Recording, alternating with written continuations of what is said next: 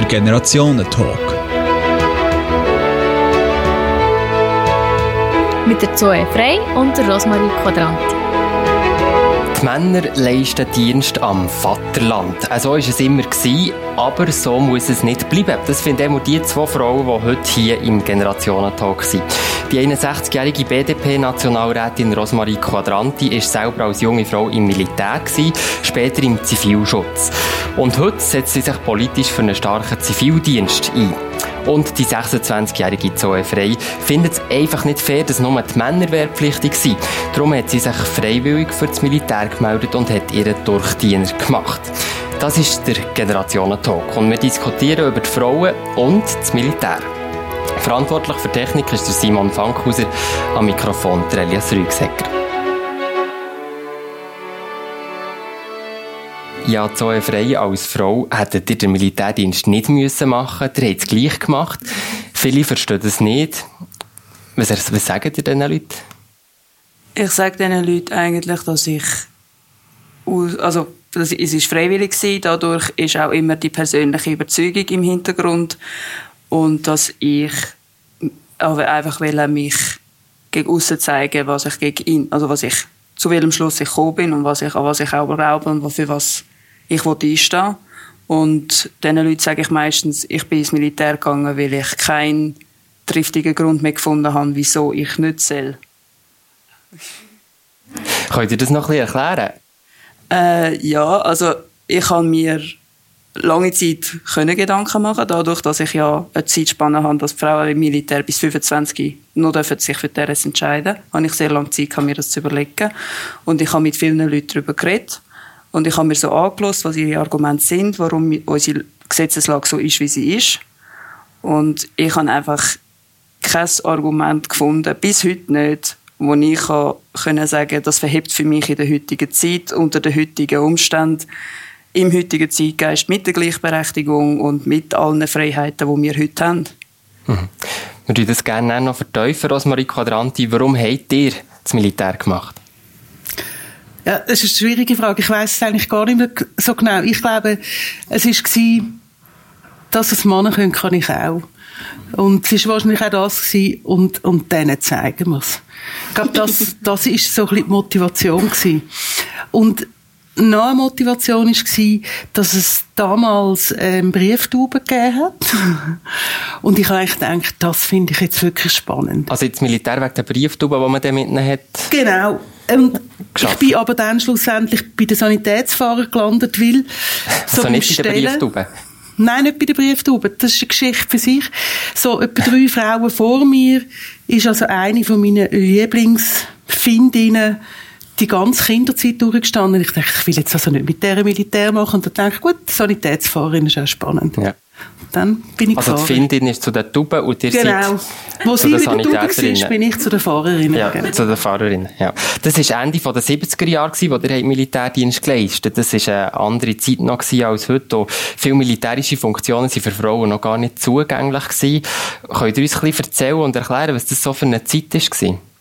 Ja, also es war FAD, also Frauenhilfsdienst. Es war kein gleichwertiger Dienst, es war ein Hilfsdienst. Ähm, man hat manchmal noch ein bisschen um die Akzeptanz kämpfen, wenn man dann ähm, eingeteilt war. Und das hatte damit zu tun gehabt, dass wir äh, vier Wochen RSK haben. Und dann äh, sind, wir, sind wir in die WKs. Ähm, und das hat damit so bei den, vor allem, wenn man weitergemacht hat als Frau, was ich nicht habe, sonst hätte ich nicht mehr können fahren dann hätte ich müssen nebenzu hocken, das habe ich nicht so spannend gefunden.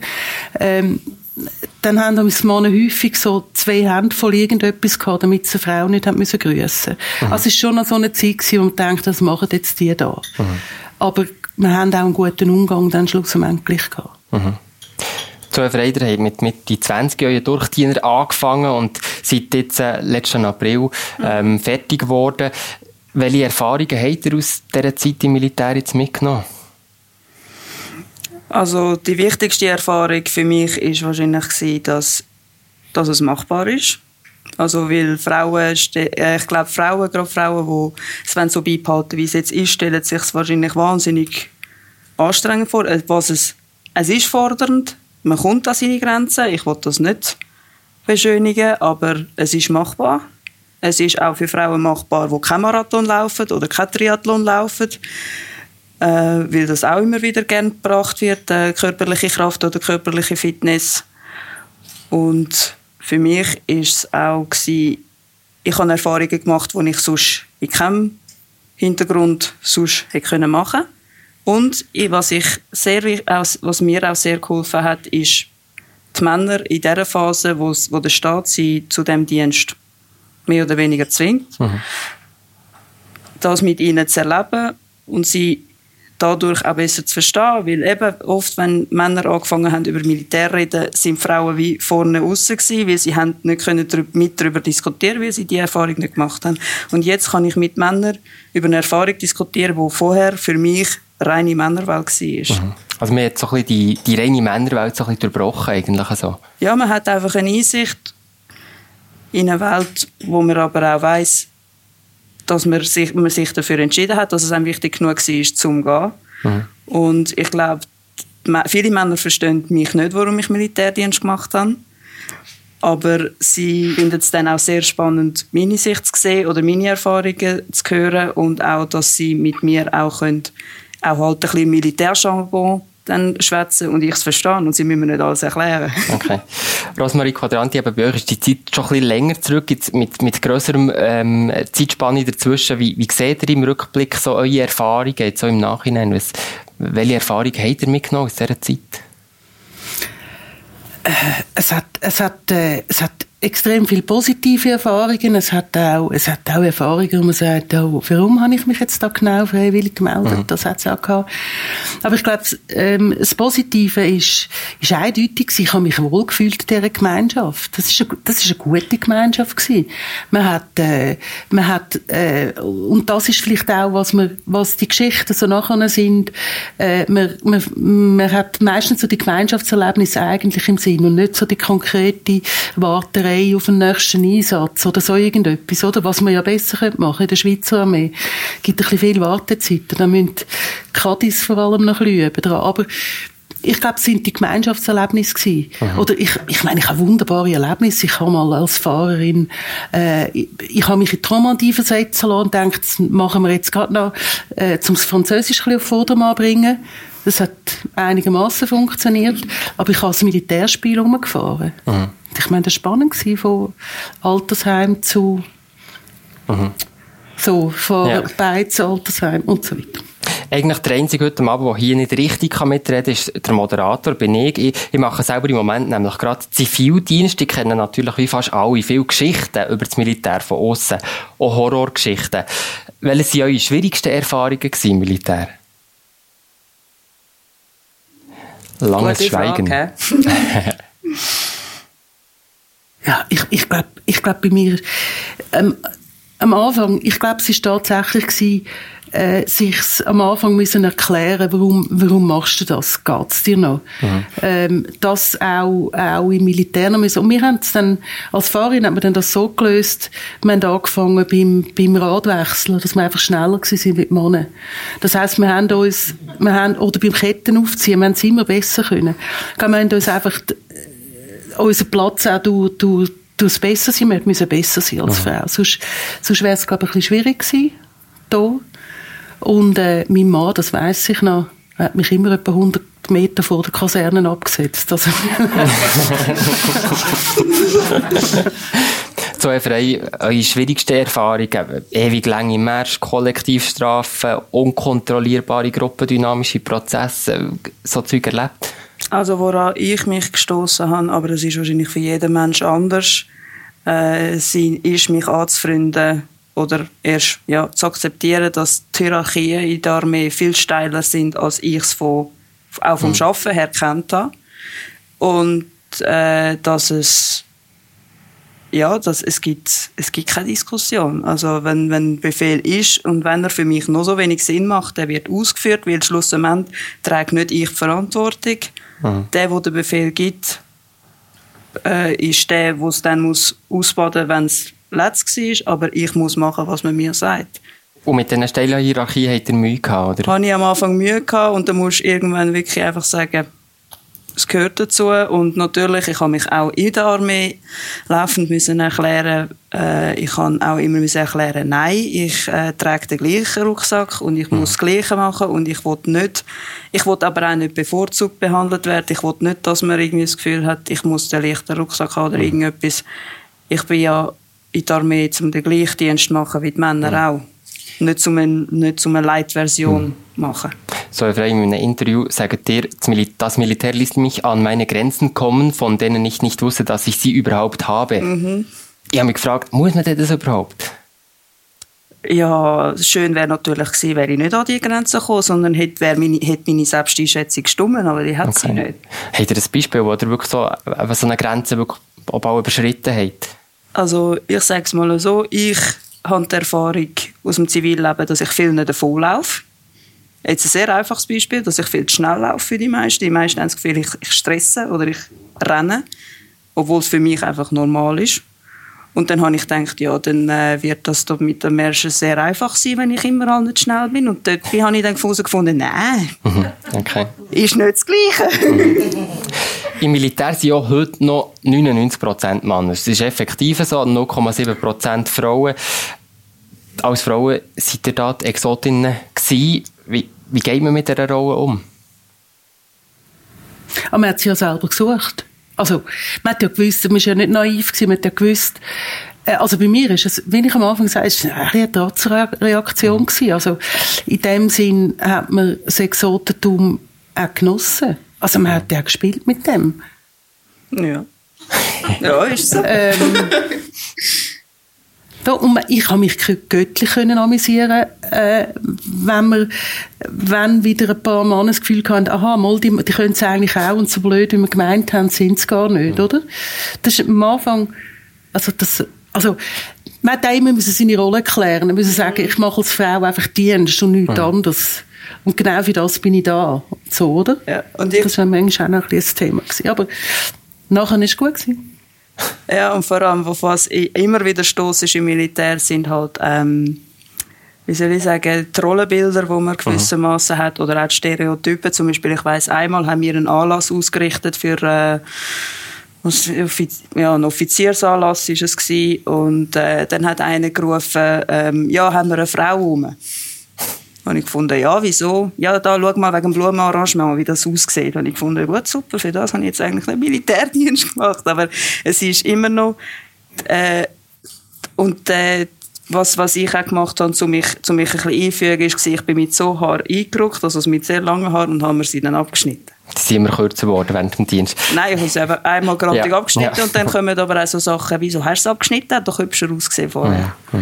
Aber ihr sprechen so ein bisschen Rollenbilder an. Ähm, es gibt ja so, das, wir hören das in vielen Gesellschaften oder so, in, der Armee oder im Militär werden die Buben von der Nation zu rechten Männern und einfach, es gibt viele so Stereotypen, die da sind, eben geschlechterspezifisch, auch in Bezug auf das Militär. Wie seht ihr das? Hat ihr euch an denen gestört?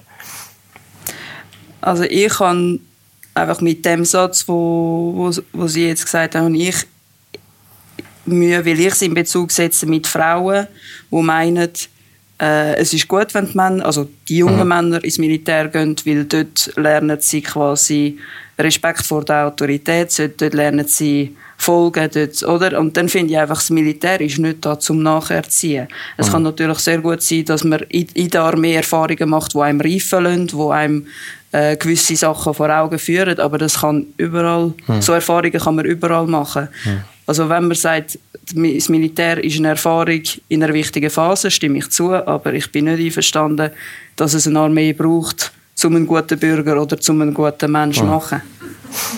Wie seht ihr das? Ja, das Gleiche. Also auch wenn, auch wenn das in dem stark hierarchisch prägten Gebilde ja, manchmal nicht einmal so sehr von unten eigentlich der Eindruck erweckt wird, dass dem so sagt, dass jetzt Männer dann zu rechten Männern werden, wenn sie rauskommen.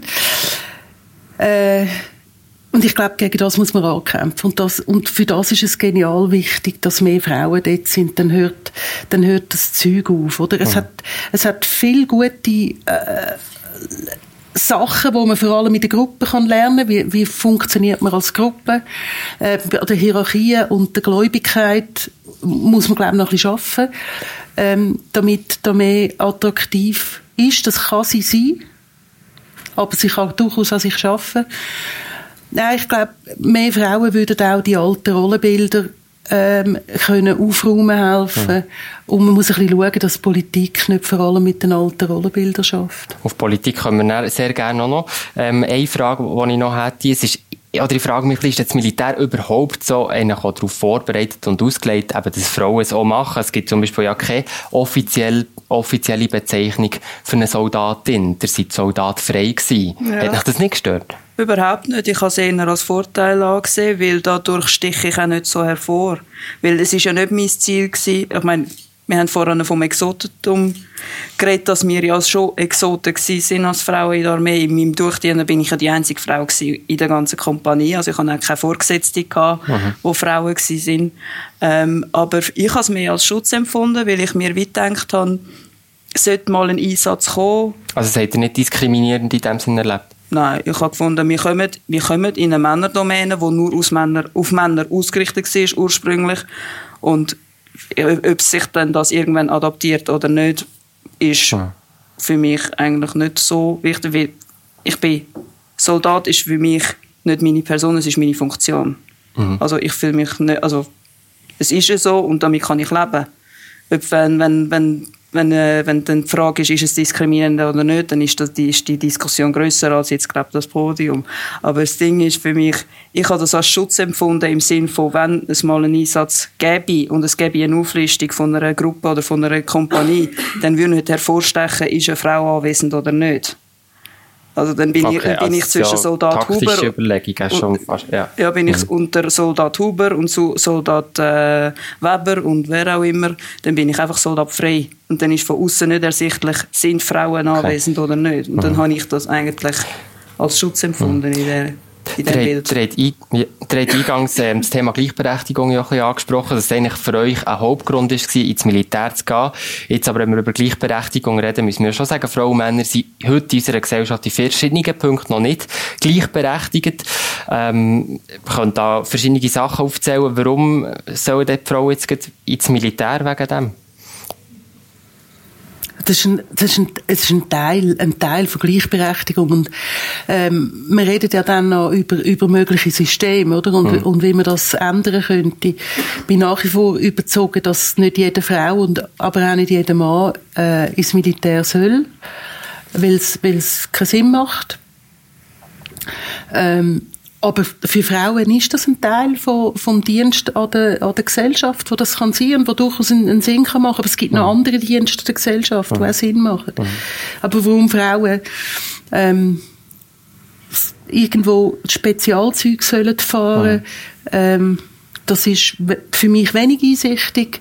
Aber man muss mit grösserer Vehemenz da die tatsächlich Gleichberechtigung einfordern. Das hat, das hat auf der Führungsetage zu tun, das hat das mit, mit, mit Lohngleichheit zu tun. Es, es stimmt so viel noch nicht. Ja. Äh, aber die Frauen können einen Teil dazu beitragen, dass man kann sagen, ja, wir machen das. Das ist ein Teil, den mhm. wir erreichen. Aber versteht ihr jetzt auch Frauen, die sagen, ja, ähm, hallo, wir verdienen immer noch weniger, ähm, also warum sollen wir jetzt äh, da plötzlich noch ins Militär müssen? Also, das, das versteht ihr, oder? Absolut. Ich bin, ich bin ja nicht, ich bin ja nicht, ähm, ich habe ja nicht wollen Frauen bekehren, indem mhm. ich in Hilfsdienst bin da. Mhm. Ja. Sondern ich kann, ich kann eigentlich wollen beweisen, dass Frauen es gleich können wie Männer. Mhm. Weil, mhm. also mindestens in meiner Zeit war ja auch noch die Haltung rum, Frauen können einfach weniger. Mhm. Und ich glaube, äh, wir als Frauen haben immer gewusst, dass das so etwas von nicht wahr ist. Aber, aber man hat es den Männern manchmal noch zeigen mhm. mhm. Frauen dürfen heute ins Militär. Im Vergleich zu anderen Ländern gehen sie aber in der Schweiz eigentlich eher selten, eben nur 0,7 Prozent. In Deutschland sind es zum Beispiel immerhin 12 Prozent. Das ist natürlich auch ein anderes System und so. Aber warum gehen nicht mehr Frauen ins Militär? Ja. Weil sie nicht müssen. Ich meine, wenn Männer nicht müssten hätten wir auch, wenn wir jetzt auch eine rein freiwillige mhm. Armee hätten und keine Milizarmee, hätten wir viel weniger wahrscheinlich, mhm. freiwillig gehen. Und dann müssen wir dort noch aussondieren, weil das muss man dann auch aufpassen, dass wir nicht mhm. die falschen Kräfte in der Armee haben. Mhm. Und äh, ich bin davon überzeugt, dass, äh, dass viele Frauen nicht gehen, weil sie das auch so akzeptieren, dass das so ist, dass sie nicht mühen und dass die Männer mühen und das ist so und das ist schon so gewesen und das wird so bleiben und das ist auch bequem. Es ist auch sehr, es ist auch sehr bequem. Unter anderem dass es dann natürlich nur die Argumentationen gibt, richtig eben, äh, sagt das Fitness, sagt das Kraft, sagt das andere Ungerechtigkeiten, sagt das, dass die Frauen die sind, die nun mal gebären. Das sind alles Argumente, die kommen. Wenn du fragst, wieso gehst du nicht, wenn ich Frauen in meinem Alter frage, wieso bist du nicht gegangen, dann, dann sind das alles Argumente, die mhm. kommen und die meisten sagen, ich bin froh, dass ich nicht muss. Aber viele Männer beklagen sich, dass sie müssen. Also, Vielleicht ja. auch ein bisschen wenig bekannt, oder? Also, die Frage ist ja auch ein bisschen, äh, in welchen, wie werden die Frauen darüber informiert, ähm, was für Möglichkeiten dass es gibt im Dienst an der Gemeinschaft, was, was man da mehr kann dazu erzählen Da bin ich mir auch nicht ganz sicher, oder? Muss ich mich aktiv selber darum kümmern, weil es mich interessiert? Dann gehe ich suchen. Aber es gibt ja nicht das, was Männer nämlich alle müssen. Sie kommen unweigerlich äh, in Kontakt mit der Institution Armee. Aber dann, wenn sie nicht wollen, oder? Kann ich sagen, dass sie, sie gehen nicht, weil so. sie nicht müssen, sie gehen nicht, weil sie vielleicht nicht darüber informiert sind genug. Aber es ist ja nicht einfach auch so, dass einfach das ganze Militär viel zu wenig attraktiv ist, für junge Menschen da mitzumachen. Ah, das ist, ich glaube, und, und das, ist, das muss eine Zukunftsentwicklung unbedingt mhm. geben. Da bin ich 100% davon überzogen. Ähm, wenn ich amix bei den, bei den Offizieren mit 1000 Diensttagen und mehr sagen, äh, äh, da mehr kann attraktiv sein, dann sagen sie, nein, da muss man das Leben aufs Spiel setzen. Und dann denke ich, nein, das ist jetzt also echt nicht das Argument, vor allem auch nicht in dieser Zeit. Äh, da mehr kann attraktiv sein, und attraktiv meine ich nicht, ähm, da, da ist das Gaudi oder weiss ich was, also mhm. attraktiv kann sein, äh, man kann es vielleicht besser ausdrücken, da mehr kann, sagen, kann ähm, klar machen, dass sie sinnhaft ist wie der Zivildienst die Sinnhaftigkeit kann klar machen ja. und, und Menschen sollen das, was ihnen als sinnhaft erscheint, auch können machen ja. Und eine Armee kann das durchaus, aber die Armee hat Verbesserungspotenzial. Vielleicht können wir hier auch noch einhaken, oder? Einhaken. In der Schweiz ist es so, dass eben alle Männer grundsätzlich müssen Dienst leisten. Sie sind tauglich, müssen sie grundsätzlich ins Militär, haben sie Gewissenskonflikte, können sie Zivildienst, wo aber massiv länger geht. Sie sind nicht ganz so tauglich, der Zivilschutz, oder wenn sie gar nicht tauglich sind, dann müssen sie zahlen. Rosmarie Quadranti, ihr selber habt Militärdienst, Zivilschutz geleistet, engagiert nach heute für den Zivildienst, kennen das auch alle drei Systeme recht gut. Welches System ist euch am liebsten? Keins. Es ist, es ist äh, ich finde all drei wichtig. Das, Aber wenn jetzt ich als, als Junge, wenn ich zum Beispiel die schon nicht hätte gemacht und zu euch komme und frage, was empfehlt ihr mir? Das würde ich nie machen. Man muss, man muss, also der Zivilschutz fällt wirklich weg, oder? Der Zivilschutz ist eine Folgeerscheinung, äh, kann ich nicht, aber wenn man Militär und Zivildienst einander gegenüberstellt, dann, äh, dann kann man sagen, man muss eigentlich für sich und, und, und seine Persönlichkeit sagen, wo, wo ist für mich sinnhafter, wo ja. leiste ich meinen Dienst sinnhafter. Ich ist das jetzt auch politisch eine vorsichtige Aussage, dass ihr euch da nicht positionieren wollt? Ihr seid ja im Vorstand für, eben für, für einen Zivildienst engagiert. Eigentlich dort auch, als Bürgerlich ist es aber vielleicht auch ein bisschen schwieriger zu sagen, eigentlich macht Zivildienst mehr Sinn, auch wenn ihr es vielleicht denkt. Nein, oder? nein, ich bin, ich bin drum im Zivilschutzverband äh, Zivildienstverband ja. aus einem Grund. Es hat mich massiv angefangen ärgern, aber wirklich ärgern, dass da mehr äh, der Zivildienst Zulassung will verschärfen, weil irgendeine Behauptung ins Land geht, äh, äh, die, die Schweiz geht jetzt dann unter, weil der Armeebestand nicht mehr garantiert werden kann. Ähm, es hat mich angefangen ärgern, dass das Militär äh, ein bisschen überheblich anfängt zu werden. Es sind gleichberechtigt, für mich gleichberechtigt wichtige Aufgaben. Wenn, wenn der Zivildienst, wenn man den Zivildienst äh, die Leute wegnimmt, dann und jetzt müssen Sie den Ausdruck entschuldigen, aber wer Nein, ich kann das auch anständig sagen. Wenn Sie, wenn Sie Jetzt haben wir den Ausdruck gleich interessiert, aber lassen wir das. Im Alters- und Pflegeheim im Einsatz sind als Zivildienstler. Mhm. Ja, schauen Sie mal an, wenn die nicht mehr dort wären, was dann würde passieren. Wir haben dort schon das Qualitätsproblem und jetzt nehmen Sie die Leute noch weg. Ähm, dann wird immer die Pausenplatzgeschichte vom Zivildienstler, oder? Wenn er in der Schule eingesetzt wird, das war ein riesen Aufruhr gewesen, ähm, von ein paar, die Zivildienstler in die Schule haben dürfen. Und das Motto war, ein bisschen Pausen auf sich machen, ist halt schon ein bisschen lässig. Mhm. Und wenn man mal sieht, was die in der Schule leisten, dann, sind, dann machen die einen hervorragenden Job. Mhm. Und genauso gibt es Soldaten, und Soldatinnen, die gute Jobs machen. Das mhm. muss man nicht und das darf man nicht. Äh, ähm, der eine darf sich nicht über den mhm. anderen stellen. So einen freiwilligen Dienst findet ihr persönlich am sympathischsten? Ich muss mich eigentlich der Frau Quadranti anschliessen. Okay, weil, Positionierung. Äh, hey, weil, nein, nein, weil, und ich sage Ihnen auch wieso, weil ich finde es absolut richtig, dass man niemandem darf, äh, äh, zum Beispiel auch Dienst an der Waffe. Das ist für mich mhm. extrem wichtig, dass man sich für das entscheiden kann oder eben dagegen kann entscheiden, weil ich glaube, es ist für die Psyche von einem Menschen wäre es zerstörerisch, wenn er müsste eine Waffe mhm. in die Hand nehmen wenn er sich nicht dafür bereit fühlt oder das mhm. auch nicht einverstanden ist mit seinem Einsatz. Und für das haben wir einen Ersatzdienst und es ist für mich extrem wichtig, dass der Bestand mhm. hat. Eben, der Ersatzdienst gibt es. Der hat auch so ein bisschen angesprochen, es sind so wie zwei Varianten, die da sind. Aber sie sind die beiden Varianten heute überhaupt nicht gleichberechtigt, oder? Ist das ein Problem in euren Augen? Ich glaube, also ich, ja, ich glaube, dass die Schweiz wahrscheinlich, also vielleicht kann mich Frau Quadranti da äh, mich korrigieren, falls ich da falsch informiert bin, aber soviel ich weiß, ich habe die Schweiz einen Ersatzdienst, weil sie einen muss anbieten. Und ich glaube, dass ursprünglich die Idee schon war, dass man den Ersatzdienst möglichst unattraktiv macht, dass möglichst viel Armee machen, oder? genau. Also, äh, man kann die Bundesverfassung so auslegen, und das wird häufig gemacht, dass, dass äh, die, die Wehrpflicht besteht. Und das bedeutet, jeder Mann macht Militär, außer wie hat es der Adrian Amstutz mal ausgedeutscht, außer die Weicheier nicht, oder?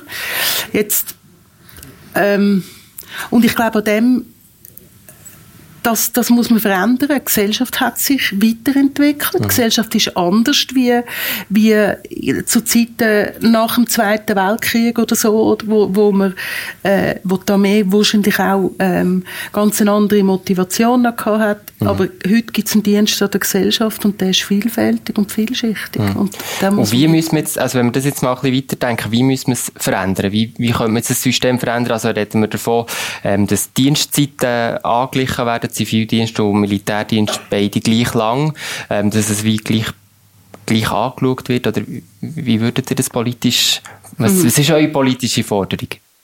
Also meine Forderung ist, ist vor allem das Diskutieren einmal, oder? Mhm. Der, die politische Situation ist das, es gibt so ein dickes Buch, die Dienstpflichtsysteme, ist ausgearbeitet worden von einer Kommission, ist genial zum Lesen, äh, stellt verschiedene Modelle vor, und jetzt muss ich schnell aufpassen, es ist glaube keine Kommissionsgeheimnisverletzung.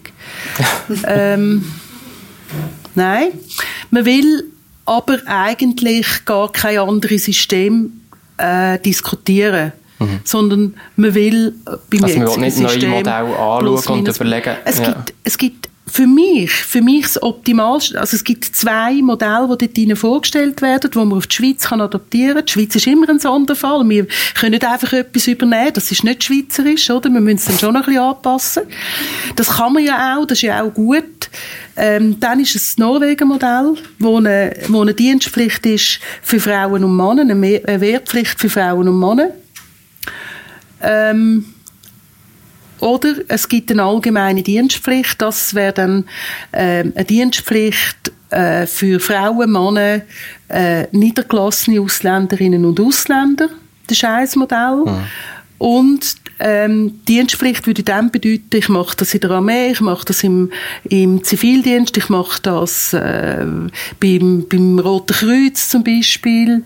Ähm, ja, das sind einfach verschiedene Modelle. Und ich glaube, das muss man dringend ja. anschauen. Also eure Forderung ist die, soll mal Unbedingt. auf den Tisch kommen.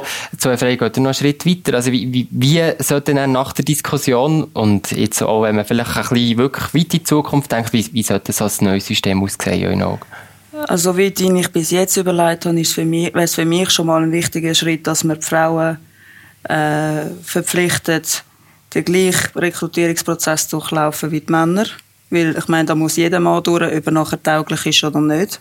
Ob er nachher Zivilschutz, Zivildienst oder Militärdienst leistet, er muss durch die Rekrutierung. Zu der Rekrutierung ist dann auch noch wichtig, dass sie, für mich, also für mich wäre es wichtig, dass wir die gleiche Bewertungstabelle haben für Männer und für Frauen. Aber das hat noch, das hat noch eine andere äh, Begründung. Und einfach, dass sich alle bewusst sind, wir sind alle Bürger von dem Land und wenn wir, für, wenn wir das Militär für wichtig genug halten, wie wir ja 2013 abgestimmt haben, dass wir die Wehrpflicht behalten wenn das uns so wichtig ist, als Bestandteil von unserem Land, als Bestandteil hm. von unserem Staat, dann sehe ich nicht ein, warum Frauen nicht auch durch die Rekrutierung sollen. Hm. Was wir nachher für eine Aufteilung machen, wie viel äh, wie, wie, wie lange man dann muss Militärdienst leisten, Zivildienst oder Zivilschutz, das lasse ich offen, das lasse mhm. ich in der Diskussion. Für mich ist einfach wichtig, dass Männer und Frauen zu gleichen Teilen verpflichtet mhm. sind. Und dass man die Rekrutierung muss, wäre das für euch auch ähm, eine Option? Ja, das hat man, das ist einmal, ist einmal im Gespräch gewesen, dass man, ähm, und dann hat man gemerkt, dass es eine Verfassungsänderung braucht, dass man kann das nicht einfach so machen, das braucht Verfassungsänderungen. Braucht das eine Volksabstimmung das, Genau, Schluss, also ist im, ist im Grundsatz so. Alles, was man an dem, an der, an dem an der Wehrpflicht für Männer will ändern mhm. oder verändern, braucht eine Verfassungsänderung, das heißt, es braucht eine Volksabstimmung. Mhm. Und wenn man an die Volksabstimmung geht, dann bin ich überzogen, mit, mit einem gescheiten Modell ist die auf alle Fälle zu gewinnen. Da irren sich ein paar Politiker, die ähnlich eine Haarfarbe haben wie ich. Ähm. Wobei, es gibt ja, also ja, ja, auch noch, es gibt so eine Umfrage von der Militärakademie von ETH, wo eigentlich heute im Moment, es ist eine repräsentative Umfrage, die sagt, nur 30 Prozent wäre jetzt für eine allgemeine Dienstpflicht im Moment. Aber das sagt, wenn man das gut argumentiert, vielleicht doch, oder? ja, man, kann, man, muss, man muss einfach ein, ein Modell haben, das auf die Schweiz adaptiert ist.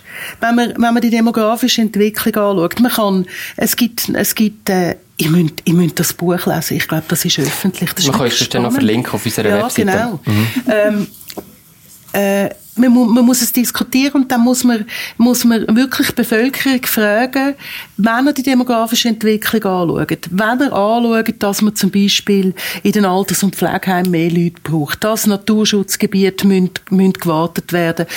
Zu der Armee hat man ja gesagt, die muss alimentiert werden, die braucht Personal. Ja, dann muss man ein neues Modell entwickeln und das ich, also ich bin so etwas von sicher, dass man das durchbringt. Das kann man mhm. erklären. Mhm. Aber es heisst, man muss einerseits eben allgemeine Dienstpflicht einführen, man muss aber auch das ganze System umändern. Und ist das im Moment überhaupt realistisch, dass so etwas politisch ähm, mehrheitsfähig ist? Ist doch gar nicht so viel, was man muss ändern. Man muss die Verfassung ändern. In die Armee gehen dann Frauen und Männer, oder? Ja äh, über, über, über die Stellungspflicht und man kann sagen, ein bestimmter Prozentsatz wie in Norwegen von den Frauen wird gehen und ein bestimmter Prozentsatz von den Männern wird gehen. Genauso äh, im Zivildienst wird das auch so sein. Und zusammen, wenn wir allein schauen, was, was ähm, wenn man, wenn man die Frauen überhaupt äh, informiert und, und ihnen erklärt, was für Möglichkeiten das gibt, äh, haben wir wahrscheinlich für, für, weder für die Armee noch für den Zivildienst das Rekrutierungsproblem vom Mengengerüst her. Sind es nicht plötzlich sogar zu viele Leute? Äh, das ist, oh, das ist auf das bin ich, habe ich jetzt gerade kommen, weil das ist oft auch ein Gegenargument, wo viele Leute haben, gerade wenn man positiv über die Armee oder über eine äh, erweiterte Wehrpflicht redet, als wir heute haben. Und das ist nämlich dann praktisch, ja, niederschwellig schon der Vorwurf, dass man eine größere Armee will. Ich habe kein Interesse an, ich persönlich habe jetzt kein Interesse an einer größeren Armee. Für mich geht es einfach darum, dass wir alle uns zur Verfügung stellen mhm. und dass dann durch den Rekrutierungsprozess ausgewählt wird, wer leistet und wer mhm. den Ersatzdienst leistet oder dann hat Zivilschutz oder wer muss zahlen. Weil ich denke mir, auch die, die dann sagen, ja, dann, müssen ja, dann sind die Frauen am Schluss, was macht man dann mit den Frauen, die zahlen? Das ist doch völlig äh, sinnlos. Ich meine, wir haben so viele Projekte, wo wir könnten Subventionen brauchen, wo wir könnten investieren, wo sehr wichtig ist, gerade zum Beispiel, wenn wir unser, unser AV-System anschauen mit, äh, mit den Altersstatistiken, die wir heute haben. Und darum denke ich mir, das ist, es geht nicht um mehr. Mhm. Es geht einfach, dass alle müssen gehen. Also die die Armee ähm, nimmt ja eigentlich ähm, für sich in Anspruch, dass der Zivildienst verschärft werden muss, ist auf dem besten Weg. Oder dass, äh, wenn nach den Wahlen die Parlamentszusammensetzung so ist, wie sie ist, wird das auch durchkommen. Wird das Referendum ergriffen oder wird es runtergehen. Ähm, die Armee sagt, wir können nicht mehr genügend Leute rekrutieren. Oder wir verlieren nach, äh, nach der RS zu viele Leute. Das heisst, wir können den Armeebestand nicht garantieren. Und darum wollen sie den Zivildienst verschärfen. Und das ist ungefähr die falsche Antwort. Das ist einfach keine adäquate Antwort. Mhm. Äh, so geht das heute nicht mehr. Und das glaubt nur noch die Armee, dass mit, mit mehr Druck man die heutigen Menschen dazu bringt, sich dem Druck zu beugen. Das macht das Gegenteil. Das wird man dann merken. Das ist dann aber zum Schaden von der Armee und das muss man nicht üben. Und darum müssen äh, Dienstpflichtsystem angeschaut werden, was ist das Gescheitste. Und dann ist die Frage, ob der, im Norwegen-Modell zum Beispiel ist der Wehrpflichtersatz weg, also muss gar kein Wehrpflichtersatz, äh, Wehrpflichtersatz zahlen. Das ist auch die Diskussion, oder? Wieso braucht es denn den noch überhaupt, oder braucht es ihn eben nicht mehr? Das sind auch Diskussionen. Mhm. All die verschiedenen Modelle, all die Diskussionen sind auch Diskussionen, die die neue Bundesrätin werden betreffen, Jola Amherd, als erste Frau an Spitze, eigentlich auch vor Armee. Als letzte Frage an euch beide, wenn ihr einen Wunsch frei hättet an die Bundesrätin, die Anfang Januar ihr Amt antritt, ähm, in Bezug auf das Militär, auf eine Dienstpflicht, was, was habt ihr für einen Wunsch an sie? Gut, gut anschauen, ähm, kein ähm, allzu grossen Respekt vor Hierarchien haben ähm, und dann mal schauen, was jetzt geschieht für die heutige Gesellschaft mhm. und geschieht für das Land. Merci vielmals.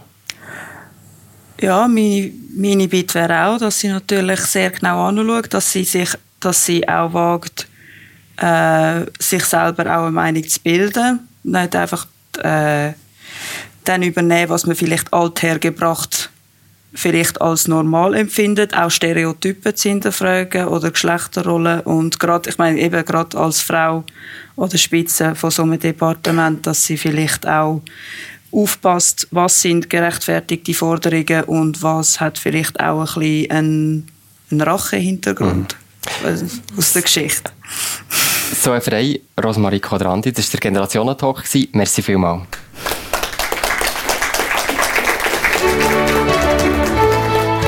Der Generationentalk. Mit der Zoe Frei und der Rosmarie Quadranti. Ja, und der Generationentalk geht jetzt in die Winterpause. Wir sind im Januar zurück mit dem neuen Programm für 2019 und am Dienstag, 26. Februar, dann wieder hier im Berner Generationentalk Berner Generationenhaus mit dem nächsten Generationentalk. Bis dann loset und schaut doch auf unserer Webseite vorbei www.generationentandem.ch. Wir wünschen euch allen jetzt eine wunderbare Weihnachten und ein gutes neues Jahr.